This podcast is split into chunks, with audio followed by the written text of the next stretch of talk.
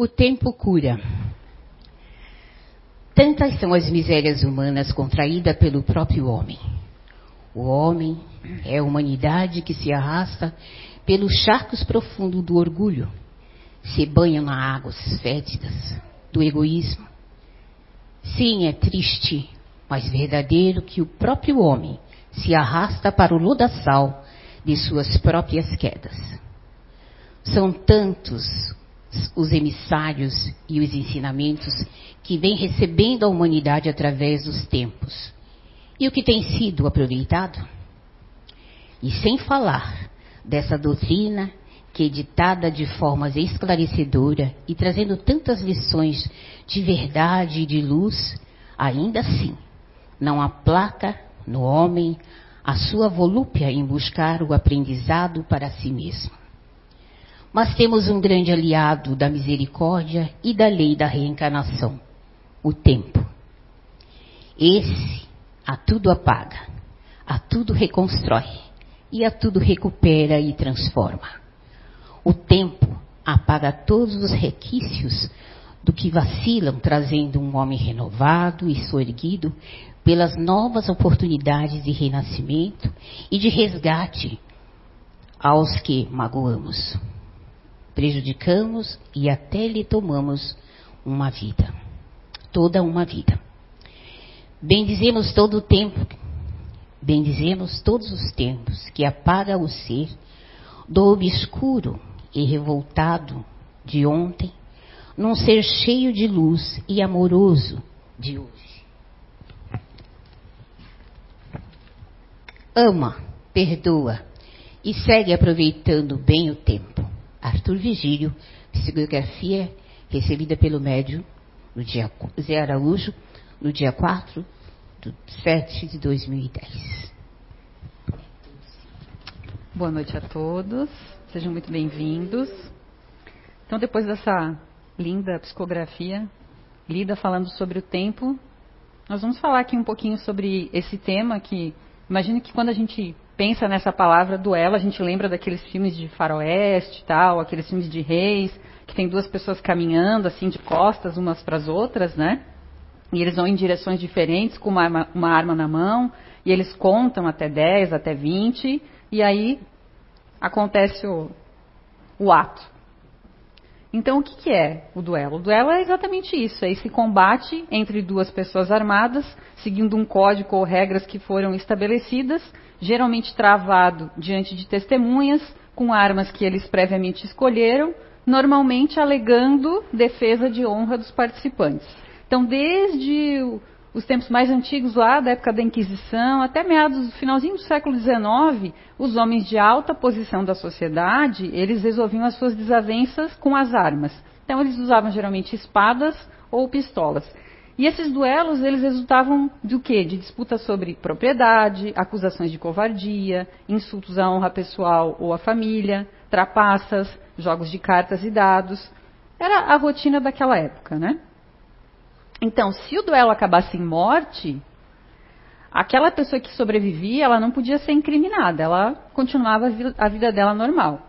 Então, esse era o modo lá atrás que eles tinham de resolver os conflitos. Isso era muito comum na Europa, principalmente na França.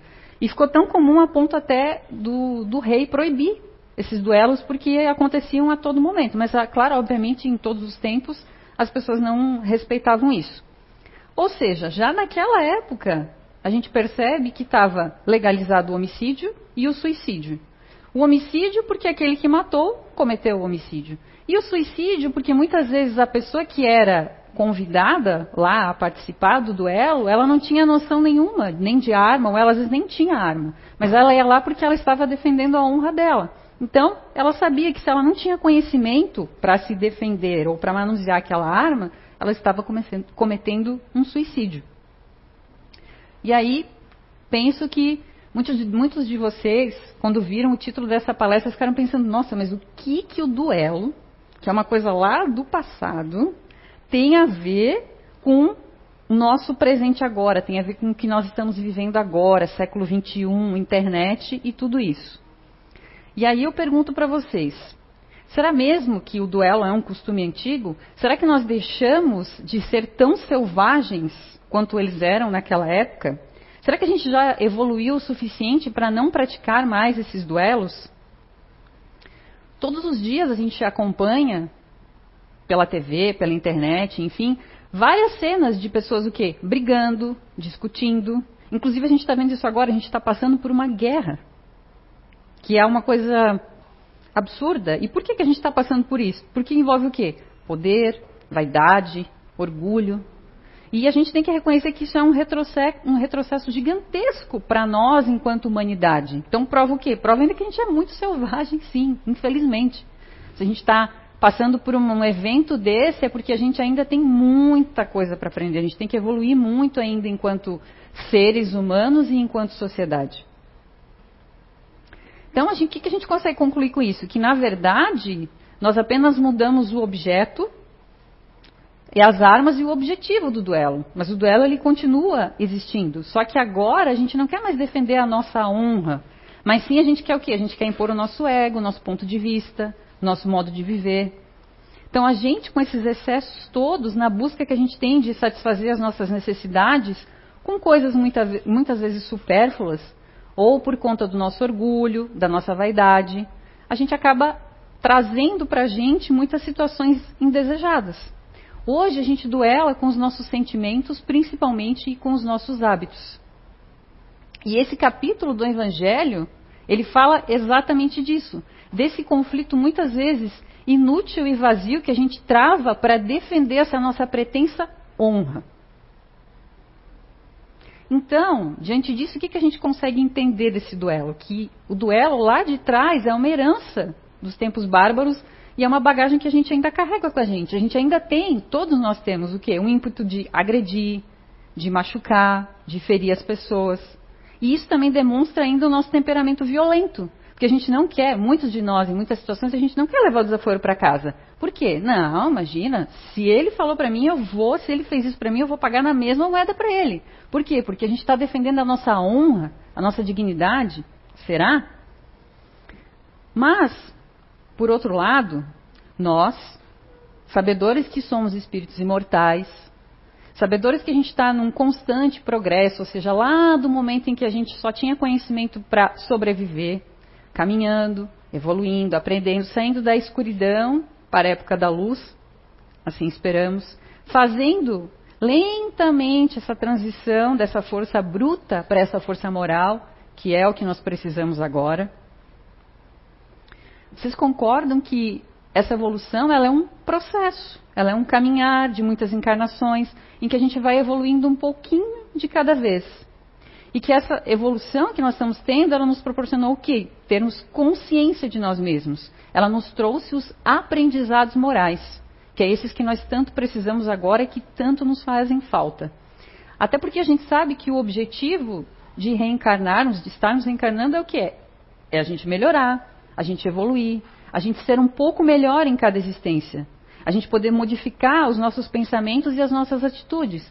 Esses pensamentos e atitudes lá selvagens, bárbaros, que a gente tem aqui dentro e que muitas vezes a gente consegue controlar e outras vezes não. Então, lá no Evangelho segundo o Espiritismo, no capítulo 12, fala sobre, o título é Amai os vossos inimigos. Capítulo muito interessante para todo mundo ler. E o item 14 ele fala então sobre o duelo. Primeiro trechinho ali. Que opinião teriam de mim, dizem muitas vezes, se eu recusar a reparação que me é pedida? Ou se eu não a pedir àquele que me ofendeu? Os loucos como vós, os homens atrasados, vos censurarão. Mas os esclarecidos pela flama do progresso intelectual e moral dirão que agi segundo a verdadeira sabedoria. Então vamos pensar aqui agora em uma situação que nós tenhamos nos sentido ofendidos, dentro aí da nossa rotina, do dia a dia, em casa, no trabalho, na escola, na academia, enfim, aonde a gente estiver, nos sentimos ofendidos. Primeiro ponto. Será que realmente nós fomos ofendidos ou nos sentimos ofendidos? Porque isso é muito relativo e diferente. Existe uma grande diferença entre sofrer uma ofensa e se sentir ofendido. E como é que eu vou perceber que existe essa diferença? essa diferença ela vai depender da evolução de cada um de nós, do que? Do nosso nível de orgulho, da nossa vaidade, do nosso melindre, da nossa prepotência. Quanto mais forte a gente tiver esses sentimentos dentro de nós, maior vai ser a sensação dessa provocação e injustiça que nós estamos sofrendo. Então, quando eu estou vivenciando no dia a dia esses sentimentos muito fortes dentro de mim, na verdade eu nem vou conseguir compreender realmente se aquela situação que eu passei ou aquilo que aquela pessoa me disse foi ofensivo, porque eu nem consigo. Diretamente eu já vou associar, não, fulano falou aquilo para mim e eu não gostei. Não, não está certo, não concordo. Então a gente não vai conseguir uh, ter esse discernimento quando nós estamos pautando a nossa vida por esses sentimentos. Então, continuando esse nosso processo aqui, imaginando então que a gente sofreu essa grave ofensa. O que, que a gente faz nesse momento? O que, que vocês fazem quando vocês entendem que sofreram uma grave ofensa? Você tenta se manter tranquilo, avalia a situação, pondera o que aconteceu, espera passar a raiva, conta até 10, conta até mil, conta até 5 mil, mantém pensamentos elevados, ou simplesmente revida aquela situação provocação, ou seja, bateu, levou. Então, falou, fez algo que eu não gostei, eu não concordo, eu nem vou parar para pensar. O que, que eu já vou? Eu já xingo, eu já brigo, eu falo palavrões, eu ridicularizo aquela pessoa, se eu percebo que ela tem alguma coisa que eu acho que é inferior a mim. E, infelizmente, em alguns casos, eu parto até para a agressão física. Quem aqui se identifica com isso, com essas situações? E que caminho que nós tomamos diante disso? Então, se eu sofri uma grave ofensa, o que, que a Ana Luísa faz numa situação dessa? O que todos nós aqui fazemos numa situação dessa? A gente fica lá com a parte 1, pondera, se mantém tranquilos, analisamos aquela situação, ou na hora da raiva, na hora que aquele cara lá no trânsito cortou a minha frente, o que, que eu faço? Não vou falar palavrões aqui porque não podemos falar. Mas, né, às vezes eu falo um palavrão, às vezes eu xingo, às vezes eu meto o dedo na buzina, reclamo. E aí? Outra coisa que também a gente tem que levar em conta quando a gente sofre essa ofensa, e que é muito importante também é, e o que, que os outros vão pensar de mim? Ah, eu sofri uma grave ofensa e não vou fazer nada. O que, que os outros vão pensar de mim então? Uh, hoje, a gente pauta a nossa vida muito em manter uma imagem, um status quo perante as pessoas, perante a sociedade, independente de quanto custe para bancar isso. A gente às vezes passa por cima dos nossos valores, porque a gente quer aquilo, a gente quer aquele carro, a gente quer aquela posição social, a gente quer aquele emprego, e não interessa o que eu preciso fazer para alcançar aquilo, eu vou lá e faço. Então, se eu não revidar aquilo, como é que eu vou encarar os meus amigos e meus familiares depois disso, se eu não fizer nada? O que, que será que eles vão pensar de mim? E, em tempos agora que nós vivemos de redes sociais, o que, que os meus seguidores vão achar se eu não fizer nada? Será que eles vão curtir? Será que eles não vão curtir? Será que eles não vão mais me seguir? E aí eu pergunto para vocês: o que será que a gente dá mais valor? ao que os outros pensam ao nosso respeito ou ao que a minha consciência diz que eu devo fazer. Consciência essa, falando aqui, claro, sobre uma ótica do Espiritismo, sobre uma ótica das leis divinas que estão gravadas na nossa consciência. E que a gente não pode dizer, ah, eu não sabia, eu não sabia que eu não podia fazer isso. Não, a gente sabe, a gente já nasce sabendo o que é certo e errado. A gente não pode dizer que tem total desconhecimento das leis divinas. Inclusive, o mestre já nos disse: Amareis o vosso próximo como a vós mesmos. Tratai todos os homens da mesma forma que queres ser tratado. Olha que máxima simples. Amarei o vosso próximo como a vós mesmos. Tratai todos os homens da mesma forma que queres ser tratado. Se é tão simples e teoricamente tão fácil, por que, que então a gente não consegue fazer o que é certo? O que, que falta para a gente fazer isso, fazer esse certo? Por que será que é tão difícil a gente aceitar, a gente respeitar o pensamento do outro, o espaço do outro, as escolhas que os outros fazem. E o que será que a gente dá mais valor? Ao conceito que os outros têm de mim ou o conceito que eu tenho ao meu respeito? Será que eu me preocupo mais com o que os outros acham de mim? Ou eu verdadeiramente foco no que eu entendo? Então, quando a gente sabe verdadeiramente quem nós somos, quais são as minhas verdades, a opinião dos outros ela não altera os meus valores, não altera o que eu acredito. Eu vou muitas vezes ouvir ou vivenciar alguma situação e vou absorver apenas o que coincide com os meus valores, o que vai me agregar algo de bom, algo de construtivo. Então, na verdade, quando a minha faixa vibratória ela é mais elevada, essas situações elas vão se tornar cada vez mais raras. Por quê? Porque os conflitos vão diminuindo, porque eu não me alimento disso, eu não participo disso, eu não dou tanta importância na minha vida para isso. E, obviamente, com isso essas situações elas vão se rareando, ou também eu vou me afastando disso. Isso não, não tem mais tanta importância para mim. Eu paro para pensar, será que vale a pena eu passar de novo pelaquela situação? Será que vale a pena eu ficar do lado daquela pessoa que eu sei que não agrega nada para mim, que não me traz nada de. Eh, não me acrescenta nada? Por que, que eu fico me expondo a essas situações? Eu imagino que muitos de vocês podem pensar agora, nossa, mas só espíritos elevados vão conseguir fazer isso, né? Muito bonitinha essas suas palavras que você disse, de eu ter os meus valores e tal, mas elas são impraticáveis. Não. Claro que não. Elas são totalmente praticáveis. E a gente tem que buscar isso. E, gente, e que a gente vai buscar isso? Nas leis divinas, que nós já sabemos. Praticando, errando, acertando, mas nunca desistindo. O fato de nós estarmos aqui hoje falando sobre isso já é uma busca que nós estamos fazendo. Uma busca para quê? Para sermos melhores. Um pouquinho do que eu estou falando aqui com vocês hoje, uma palavra, uma frase, alguma coisa vai ficar gravada. E aí você vai chegar em casa depois, ou você vai assistir a palestra depois de novo e vai pensar, nossa, é verdade. Que aquela menina falou ali, ó, aquilo ali tem sentido, realmente. Será que, né? Então, é esse o processo. Esse é o processo que a gente tem que fazer todo dia. E a gente vai estar tá aí, errando, acertando, errando, errando, errando, acertando, acertando. Vai ser assim. Mas o importante é que a gente não desista, nunca, de buscarmos ser pessoas melhores. Outro ponto importante também que a gente tem que pensar é: quem é essa outra pessoa que me chamou para esse duelo? Será que vale mesmo a pena a gente gastar o nosso tempo e a nossa energia sobre questões que muitas vezes não vão mudar absolutamente nada na nossa vida? Exemplo: futebol. Não tenho nada contra quem gosta, quem joga, tá? Mas assim, eu gostaria muito de entender por que, que as pessoas elas discutem por causa do futebol, elas se agridem por causa do futebol e elas dizem que isso é uma paixão. Aonde que isso é uma paixão? Eu, eu, eu realmente não consigo entender isso. Então, olha só a energia que você está gastando, o seu tempo e tudo, para depois no final você discutir com aquela pessoa sobre aquilo. Então, eu acho que tem alguma coisa nessa equação que não está fechando. E será que a gente já aprendeu a respeitar o ponto de vista da outra pessoa? Porque a gente quer que o nosso seja respeitado. E será que a gente respeita o ponto de vista da outra pessoa? Porque a gente não precisa concordar com o que a outra pessoa pensa, mas a gente tem que respeitar as opiniões e as escolhas das outras pessoas. Porque isso é o que? O nosso livre-arbítrio. Cada um de nós responde pelos nossos atos.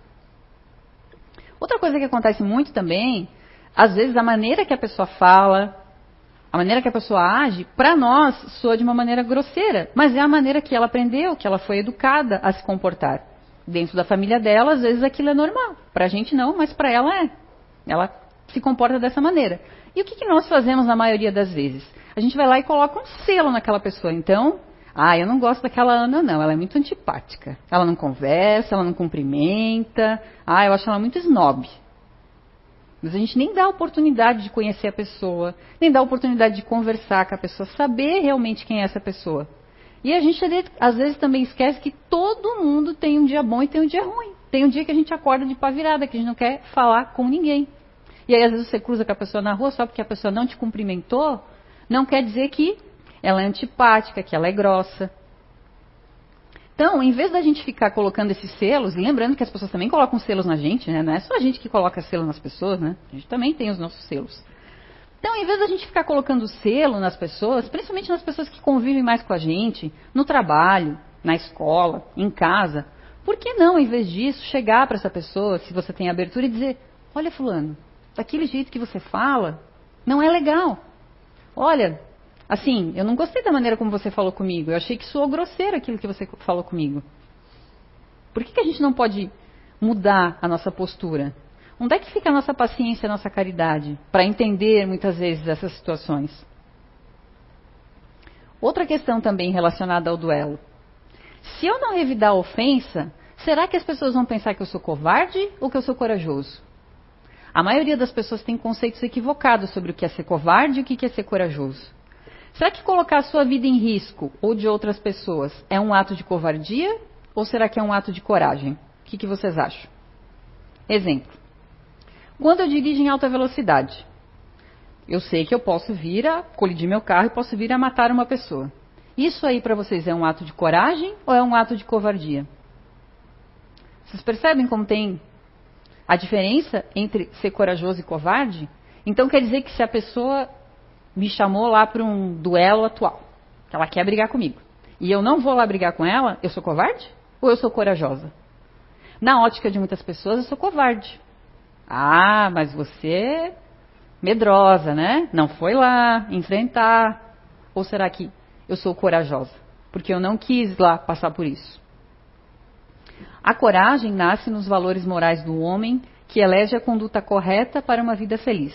Palavras de Joana de Ângeles.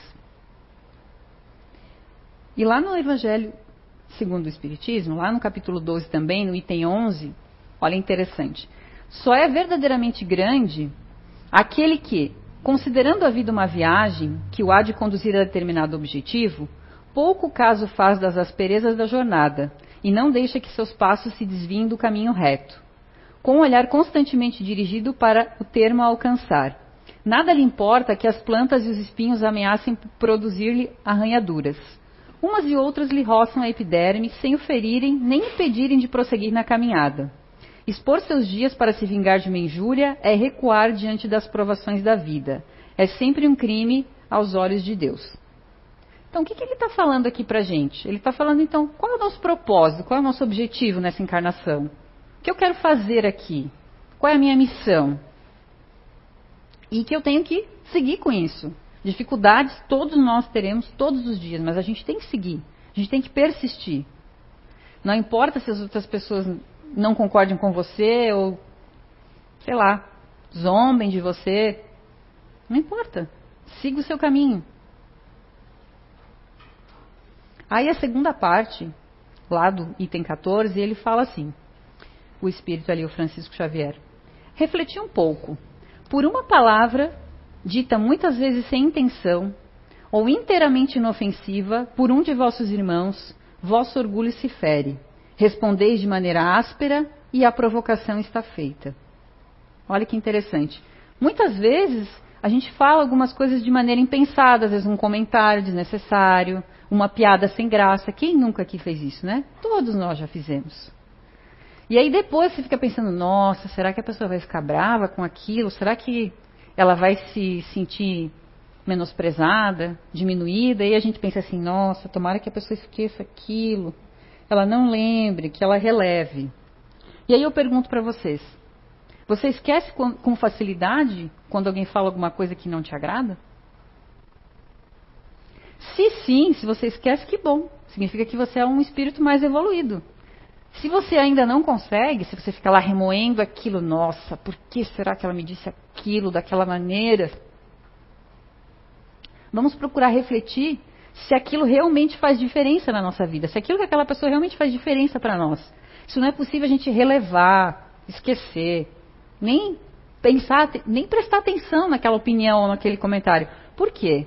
Porque se a gente for ficar se apegando a cada contrariedade que a gente tem na vida, na verdade tudo perde sentido. Parece que a vida não tem graça. Parece que a gente vive o tempo inteiro com problema, a gente só vê problema na nossa frente. Porque o nosso foco está somente nisso. Então as boas oportunidades elas desaparecem. Então muitas vezes você encontra a pessoa, como é que você está? Ah, eu estou mal. Nada dá certo na minha vida. Tudo está dando errado. Mas será que você está focando realmente ou você está focando só nisso? A nossa cobrança em relação às outras pessoas, ela é muito alta. O peso da balança, quando eu julgo ou imito a minha opinião, ela é diferente do seu. Cada um aqui vai ter o seu peso. Por quê? Porque vai julgar as coisas segundo o seu ponto de vista. E muitas vezes, quando eu vou pesar na minha, quando alguém vai pesar a balança para mim, eu não gosto. Por quê? Porque eu acho que eu não mereço ouvir isso, eu não mereço passar por determinada situação. Por que eu? Então, muitas vezes, eu não gosto do jeito que tal pessoa fala ou age. E eu quero que tudo aconteça da melhor forma para mim. Claro, né, gente? Num mundo perfeito, que a gente queria? Que tudo desse certo pra gente, né? Maravilha. Seria show de bola. Mas a gente sabe que não é assim. Pode parecer até um pouco de exagero, mas durante a nossa caminhada, muitas vezes a gente se sente assim. E aí, se nós temos um nível de exigência tão alto, né, com as pessoas, com os lugares e com as situações, com quem será que então que nós queremos conviver? Se eu entendo que a maioria das pessoas que estão ao meu redor não está à minha altura, com quem que eu vou conviver então? Porque perfeito na Terra não existe ninguém, ninguém. Todos nós temos problemas, todos nós temos dificuldades, todos nós temos momentos desafiadores, perdas ao longo da nossa jornada. E é essa convivência que nós temos um com os outros que exige o quê? Aprendizado, compreensão, perdão, reflexão, caridade. Nós somos muito exigentes com as outras pessoas. A gente adora cobrar as outras pessoas, apontar o erro do que elas fizeram, tanto em casa quanto no trabalho. Mas quando chega a nossa vez, aí, opa, daí a conversa é diferente. Não, não é bem assim. Aí eu dou uma desculpa. Não, mas foi por causa disso que eu não consegui fazer aquele negócio. Não, mas foi por causa daquilo. E aí? Por que, que essa balança é diferente? A gente não pode esquecer que nós somos espíritos ainda altamente endividados. Se estamos aqui encarnados no planeta Terra, é por quê? Porque precisamos ainda acertar as nossas contas. E muitas vezes esse passado ele está ali, nos acompanhando. Outra coisa também, por que, que a gente será que se sente tão ofendido com a maneira muitas vezes que as pessoas agem ou com o que elas querem?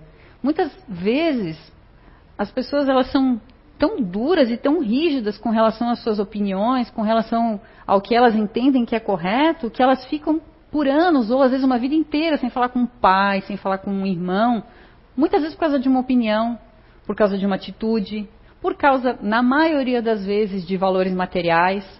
Houve uma herança, um processo, alguma coisa relacionada a dinheiro. Não, o imóvel é meu, não, o imóvel é meu.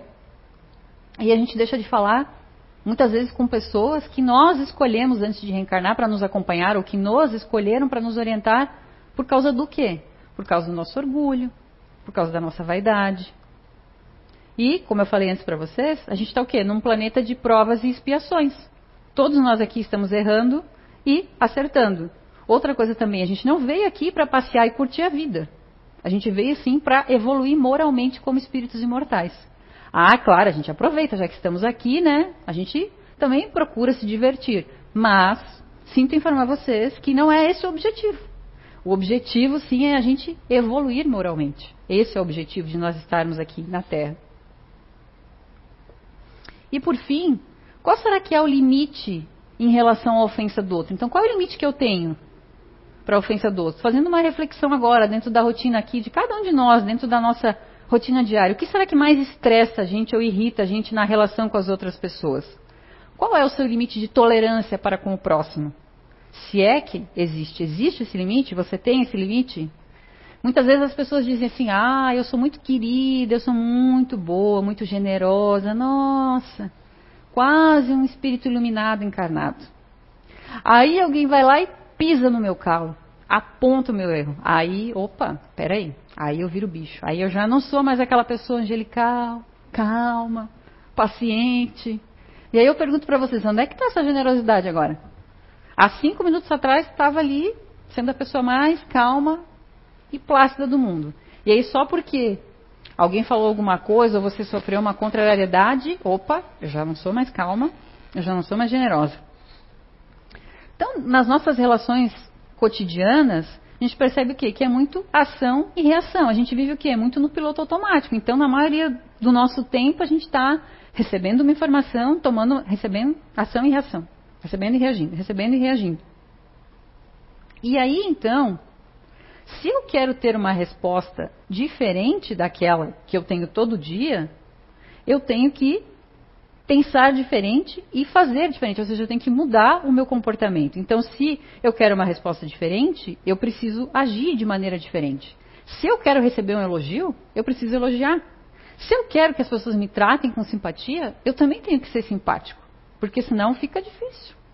Então, vamos pensar, se cada um de nós aqui que está hoje, vocês que estão acompanhando a gente aí pela internet, tiver um ato amanhã de caridade, ou um ato de educação, chegar a dizer, olha, bom dia, tudo bem? Como vai? Dormiu bem? Ajudar uma pessoa sem interesse. Olha só, de pequenas atitudes que a gente tem, quanto a gente vai cativar as outras pessoas? E pensar, olha, poxa, nossa, como essa pessoa está diferente. Olha só. Ela chegava todo dia e nem me dava bom dia. E agora ela chega e me diz bom dia. Faça esse teste, vocês vão perceber que vai mudar totalmente a atmosfera do lugar que você está, do lugar que você trabalha. E é uma coisa tão simples, e é uma coisa tão pequena que a gente pode fazer. Outra coisa também que a gente tem muito problema: desafetos e inimigos. Quem aqui não tem um desafeto ou um inimigo? E geralmente essas pessoas são aquelas o quê? São aquelas pessoas que veem o nosso lado sombrio, são aquelas pessoas que tiram a nossa máscara e a gente se enxerga verdadeiramente. É aquela pessoa que vai lá e cutuca aquela feridinha lá que a gente tem bem escondidinha. Então, em determinadas situações, é essa pessoa, esse nosso desafeto, esse nosso inimigo, é que faz a gente crescer. Por quê? Porque ele tira a gente da, no, da nossa zona de conforto. Ele vai lá e mostra uma realidade que muitas vezes a gente não quer enxergar. Ou muitas vezes tem um parente, um amigo, que ele não, não quer falar pra gente porque ele tem medo. Porque ele acha que se ele falar pra gente, a gente vai se magoar, vai brigar com ele. Então, quando, quando acontece uma situação dessa, tudo depende de como você enxerga essa situação. Muitos vão achar isso um absurdo. Como que aquela pessoa veio aqui e falou isso para mim dessa maneira? Quem ela pensa que ela é? A maioria do que a gente pensa. Quem ela pensa que ela é para falar comigo assim? Por que, que a gente não pode pensar diferente? Por que, que a gente não pode analisar? Nossa, será que não faz sentido aquilo que ela falou? Aí, claro, pode ser que vocês pensem assim, ah, Ana, agora quer dizer que eu preciso gostar dos meus inimigos então. Se a pessoa realmente, claramente não gosta de mim, e eu sei que ela não gosta de mim, eu tenho então que ser legal com ela. Lá no Evangelho também, no capítulo 12, é, Kardec vem nos falar sobre o amor ao inimigo. Então vamos lá. Se o amor do próximo constitui o princípio da caridade, amar os inimigos é a mais sublime aplicação desse princípio, porquanto a posse de tal virtude representa uma das maiores vitórias alcançadas contra o egoísmo e o orgulho. Entretanto, Há geralmente equívoco no tocante ao sentido da palavra amar. Não pretendeu Jesus, assim falando, que cada um de nós tenha para com seu inimigo a ternura que dispensa um irmão ou amigo. A ternura pressupõe confiança. Ora, ninguém pode depositar confiança numa pessoa sabendo que esta lhe quer mal. Ninguém pode ter para com ela expansões de amizade, sabendo-a capaz de abusar dessa atitude.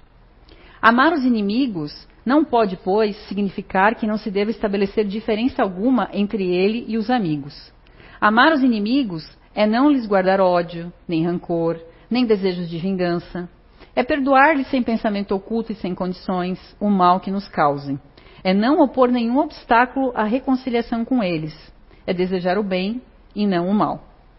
Ah, vou pensar, ah, mas às vezes é difícil. A gente pensa, nossa, é muito difícil eu perdoar o meu, meu inimigo, realmente, às vezes a gente perdoa da boca para fora. Mas lá dentro a gente fica remoendo aquele negócio que a pessoa falou, aquela atitude. Mas olha só, vamos pensar um pouquinho. Se a gente acredita na reencarnação, e nós sabemos que cada um de nós é responsável pelos nossos atos, por que, que eu tenho que rebater, ou por que, que eu tenho que é, ter raiva dessa pessoa? Porque quando eu faço isso, vocês concordam comigo que eu estou me equivalendo àquela pessoa? Se uma pessoa faz mal para mim e eu vou lá e faço mal para ela, eu não estou ficando igual a ela? Estou, né? Então eu estou. Eu faço, se eu faço a mesma coisa que ela, eu estou no mesmo nível que ela. E nós sabemos que cada um de nós, dentro da. Quando a gente é, desencarnar, quando a gente for fazer o nosso acerto de contas, eu vou responder pelos atos que eu fiz, eu não vou responder pelos atos de nenhum de vocês aqui.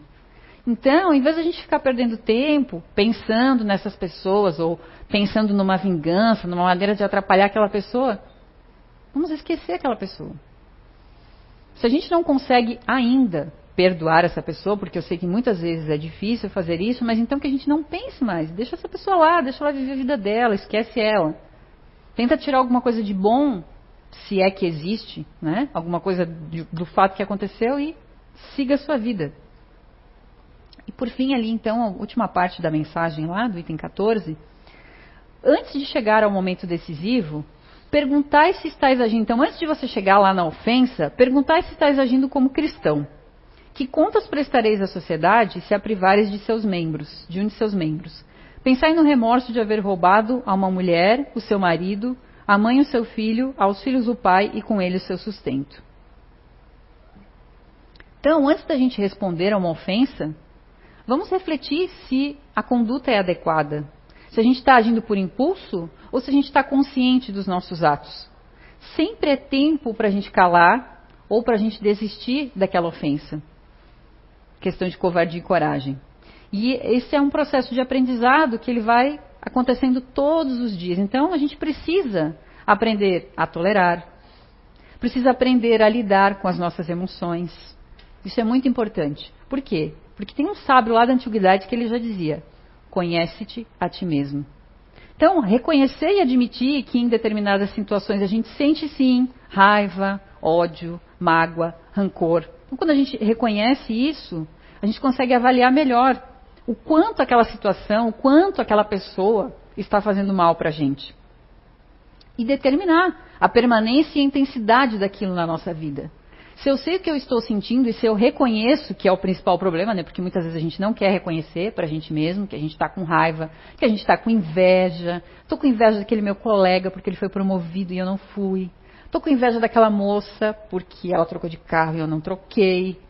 Quando a gente reconhece esse sentimento, é mais fácil a gente definir dentro da nossa vida que espaço que ele vai ocupar. Então, será que eu preciso realmente ficar bravo ou irritado com o que aquela outra pessoa disse ou com o que, desculpe, com o que aquela pessoa fez?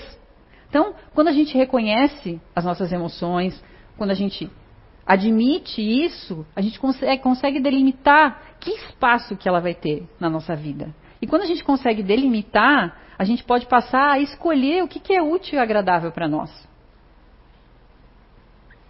Até porque a gente sabe que sou eu que vou deixar que aquela pessoa me desestabilize. Eu vou permitir que as outras pessoas me atinjam. Então, que a gente possa entender que é apenas uma opinião, é apenas um conceito, é apenas uma ideia que aquela pessoa está passando para você. Vamos tentar não se apegar a isso. Claro, né, gente? Aqui eu estou falando das situações mais comuns que a gente passa no dia a dia. Né? Eu sei que existem casos de violência, de agressão que são muito complicados. Eu não estou falando disso aqui para vocês. Eu estou falando dos acontecimentos aqui do nosso dia a dia. Então, em vez da gente travar aquele duelo lá do tempo antigo e esses duelos atuais que a gente trava na sociedade, na nossa família, vamos travar o duelo que realmente importa para a gente, que é o quê? Contra os nossos inimigos anteriores, contra os nossos defeitos, contra os nossos vícios, as nossas mazelas, as nossas imperfeições. Até porque isso tudo é o que é mais intenso dentro da gente hoje.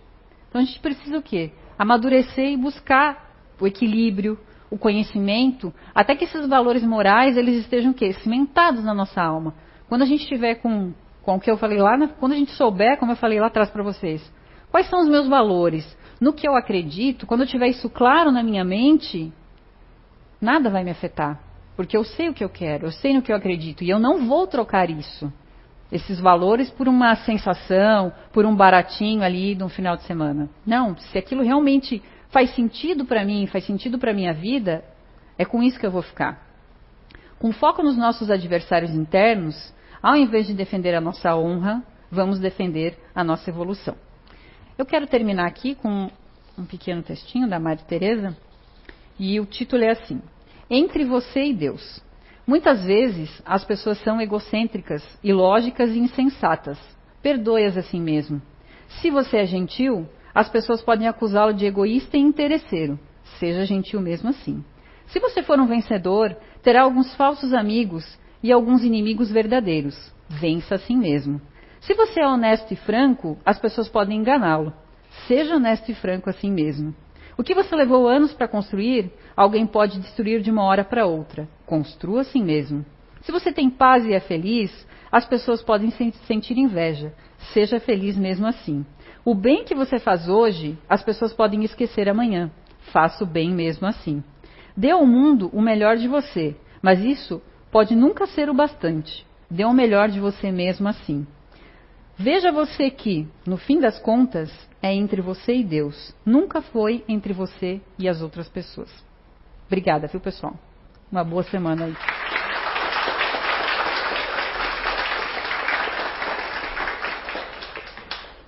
Vamos então agora nos preparar para a nossa oração.